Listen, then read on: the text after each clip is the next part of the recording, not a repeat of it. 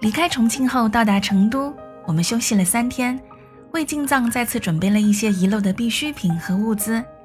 我和小伙伴们就已经迫不及待的要继续往前走了。起了个大早，迎着第一缕晨光，一脚油门，一百多公里，一鼓作气，先抵达了素有“西蜀露天”之称的雅安。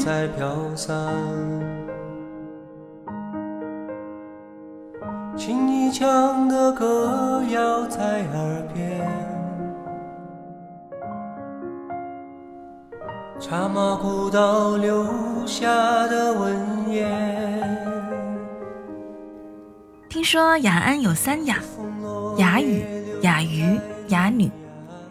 嗯，怎么解释呢？这个说法呢，其实都是有出处的。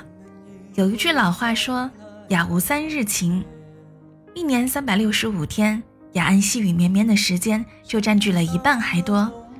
五颜六色的伞像花一样开放在湿漉漉的街巷之间，充满了诗情画意。同时呢，雅安境内的周公河里。有一种当地最名贵的鱼，营养丰富，口感鲜嫩，这便是三雅之称的雅鱼。那有了雅语的滋润，雅鱼的营养，所以雅安的女子大都出落的秀丽清纯、温雅善良。确实，同行的小伙伴在路边的包子铺买包子，回来的时候说：“哇，卖包子的老板娘真水灵，街上的姑娘们看上去都很秀气。”然而，因为进藏迫切的心，没来得及细品这三雅，我们便穿城而过。这里的街巷异常狭窄，两栋楼之间的距离甚至只够一辆车通过。在惊叹劳动人民的智慧，能在山涧里、悬崖边造出一座座房子的同时，我也在想，住在这座镶嵌在山谷里的城市，交通不便，大山相隔，不知那里的人们。是否会有一颗想走出去的心？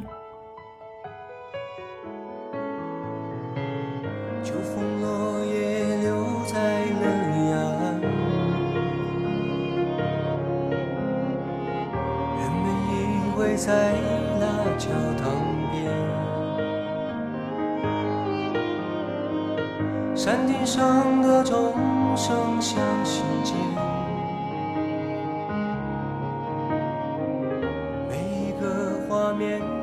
继续行驶在三幺八国道上，马上就要翻越成都平原到青藏高原的第一道屏障——夹金山。翻过山口，就是闻名遐迩的二郎山。听说几年前，很多人把这里视为进藏第一关。这里最高的海拔有三千四百多米，对于身体敏感会高反的人来说，有些会打道回府，有些则另寻他路。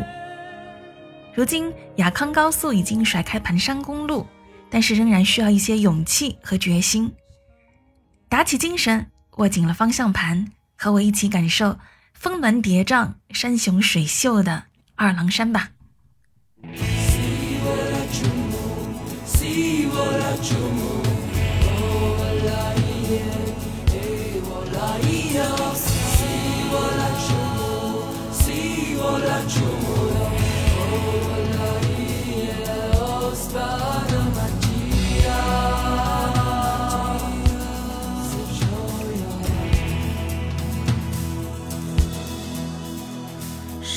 有时就像一个谜样的漩涡，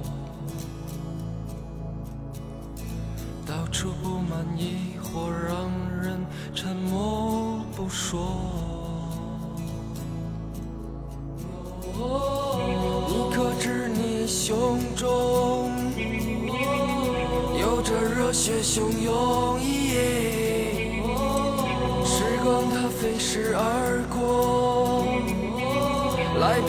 就蹉跎，快从你的窗口冲出，就用你头也不回的速度，快穿过这最幽暗的山谷，寻找他曾送给你的礼物。你是自由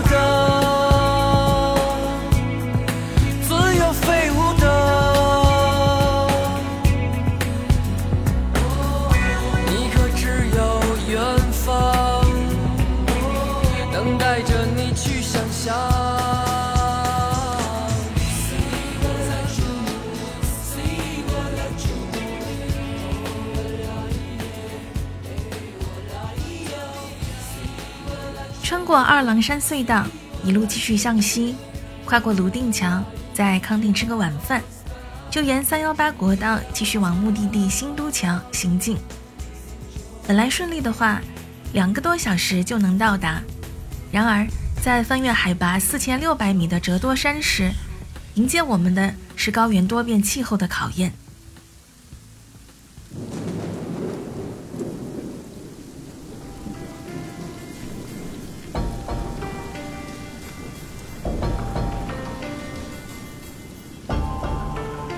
折多山是传统的藏汉地理分界线，真正的藏地就在此山以西。太阳落山后，四周漆黑一片，只有车灯的照明光源。这时还起了大雾，能见度只有五米左右。我们的车速最多只赶到四十码。不一会儿，居然还下起了雨夹雪，雨势很急，雨刮用最快的速度清理着玻璃窗。盘山路多弯湿滑，车速和外面的温度一样，一降再降。这应该是给我们进藏之旅的第一个考验。驾驶的小伙伴聚精会神，一刻都不敢放松。坐在旁边的我也跟着有些紧张，紧盯窗外观察路况。不过和后面遇到的更复杂的情况比起来，进藏第一关的考验已经非常友善了。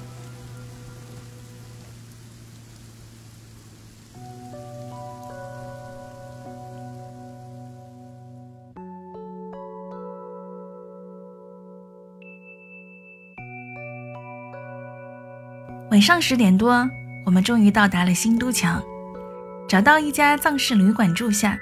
十月底，游客已经不多了，不用提前太久预定住宿，只需要快到达时再订，基本上都有合适的房型。疲惫寒冷加上一路的精神紧绷，到达时，宽慰我们的居然是一碗热气腾腾的泡面。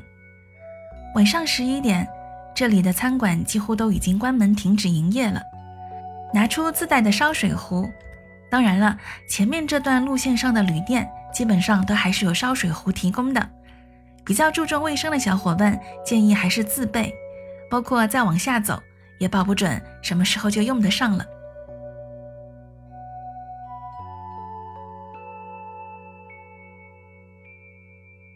烧好热水，泡一碗泡面，窗外的雨停了，只有小雪花。在风中静静的飘落，没有城市里车水马龙的声音。这一刻，好像整个世界都是你的。好好睡一觉，不知道明天一早醒来，能不能看到传说中秋天最美的新都桥。